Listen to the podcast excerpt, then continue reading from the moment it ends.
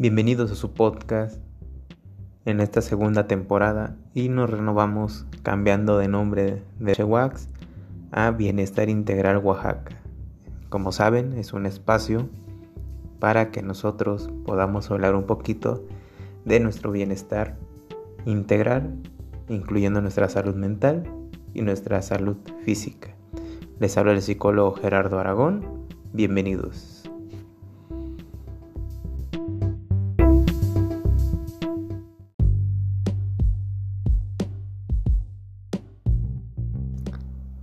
El día de hoy hablaremos sobre la resistencia al cambio y cómo podemos vencerla.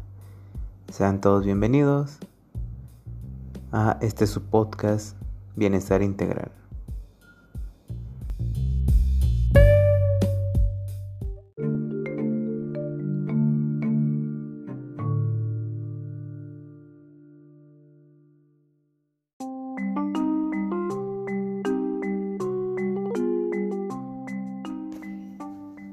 Todos nosotros somos de costumbres y nos resulta generalmente difícil encontrar nuevos modos de actuar.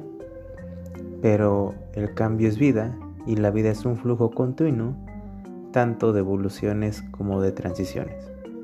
Es un hecho natural y como tal conviene aceptarlo y vivirlo de la forma más constructiva posible. Sin embargo, no todos lo logran. Como seres humanos estamos en el fondo, más que menos, animales de hábitos y por tanto, todo lo que perturba equilibrios, hábitos, esquemas mentales, comportamientos consolidados, genera una ansiedad sutil. Entonces, juntos veremos qué es la resistencia al cambio y cómo vencerla, y conoceremos los tipos de resistencias al cambio, las causas, los factores de la resistencia al cambio y cómo podemos superar esta situación.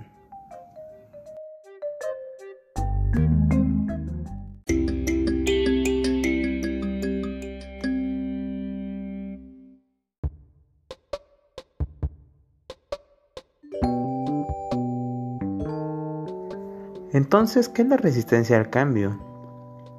La resistencia al cambio es un fenómeno conocido en psicología en donde los seres humanos tienden a ser conservadores y a rechazar las innovaciones, incluso las que a la larga consideran muy positivas por sí mismas, a menos que sean obligados a aceptarlas.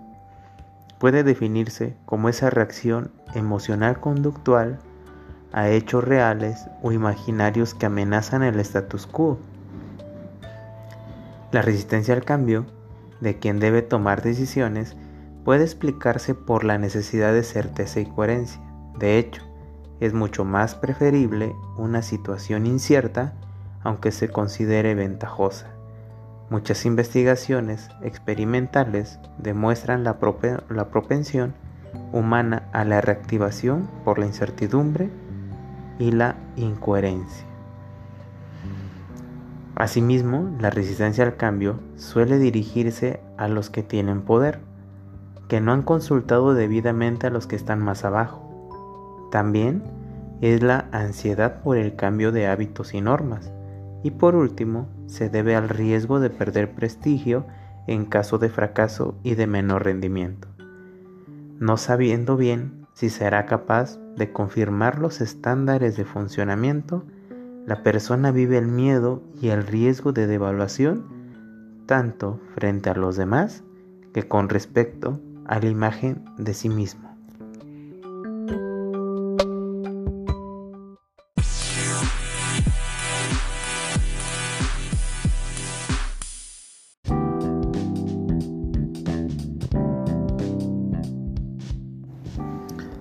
Ahora, ¿cuáles son las causas de la resistencia al cambio, tenemos de tomar en cuenta la primera ley del cambio. Todo cambio implica un aprendizaje y todo aprendizaje implica un cambio. De este axioma se deriva el hecho de que el origen de la resistencia al cambio en algunas personas, antes incluso al factor psicológico característicamente, es de naturaleza neurofisiológica. Ya que cada nueva conexión creada por el cerebro implica una verdadera fatiga neuronal con su consumo de oxígeno y azúcares. En otras palabras, cualquier cambio tiene su coste en el uso de la energía. Estos costes son soportados fácilmente por aquellos que poseen recursos energéticos en abundancia, como los niños, los adultos particularmente activos y creativos. Las personas que en cambio han perdido o no han desarrollado suficientemente la necesaria elasticidad mental, volviéndose en el tiempo muy estructuradas y habituadas, viviendo los costes de los cambios como el verdadero estrés que generarán cansancio, frustración y en otros casos también una fuerte hostilidad. Por supuesto, cada persona estructura su enfoque de los cambios no solo en función de la plasticidad cerebral, sino también y sobre todo en función de las experiencias de vida y de los resultados de éxito o fracaso obtenidos a lo largo del tiempo para hacer frente a las diversas situaciones.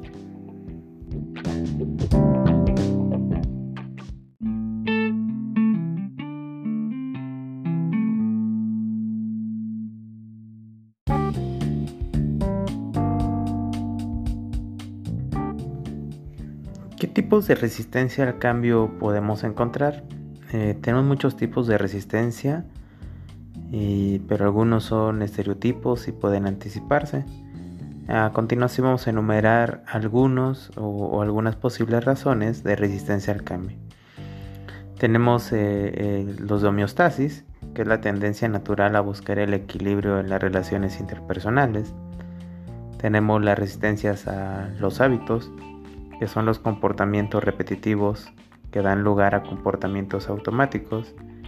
Tenemos las resistencias de generalización, que el trabajo va a ser desde el principio y por tanto porque no debería continuar ahora. Ese es nuestro tipo de pensamiento. La resistencia de selectividad solo percibe la información que confirma el comportamiento actual. Tiene esta percepción selectiva.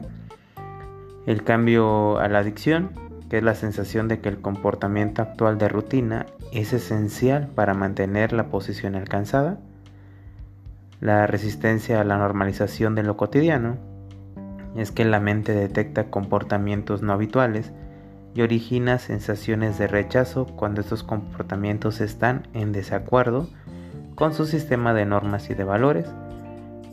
Y por último tenemos la resistencia de seguridad, ya que el cambio puede dar lugar a una sensación de inseguridad que va a ser rechazada.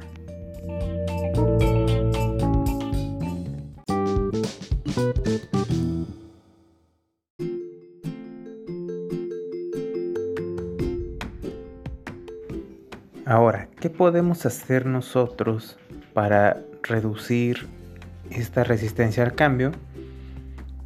Para evitar la resistencia al cambio individual y manejar la resistencia al cambio organizacional, se pueden aplicar los siguientes consejos.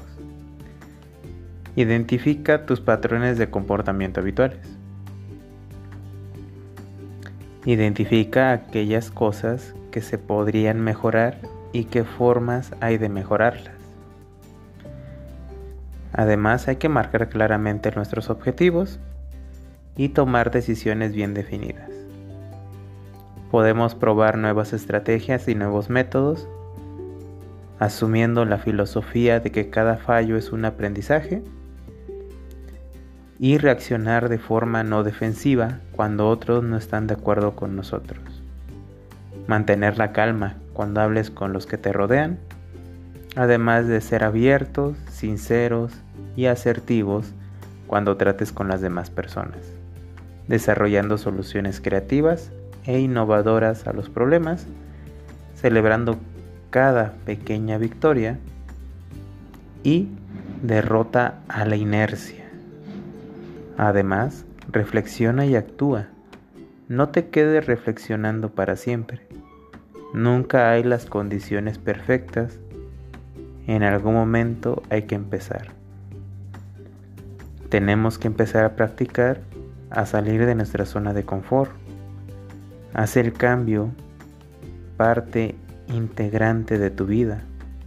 Cuanto más cambios hagas, más flexibilidad ganarás. Y participa activamente en el proceso de cambio.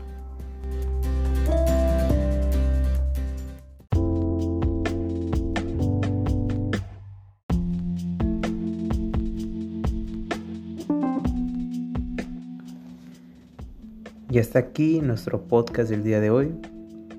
Espero les sirva la información que estamos compartiendo en relación a la resistencia al cambio. Si vemos que por nosotros mismos nos está costando adaptarnos o, o nuestras resistencias son muy fuertes, podemos pedir ayuda a algún profesional de la salud mental, ya sea acercándote al área de desarrollo humano o con el psicólogo o psicóloga de tu preferencia. Que tengan un excelente día. Nos escuchamos en el próximo podcast. Hasta luego.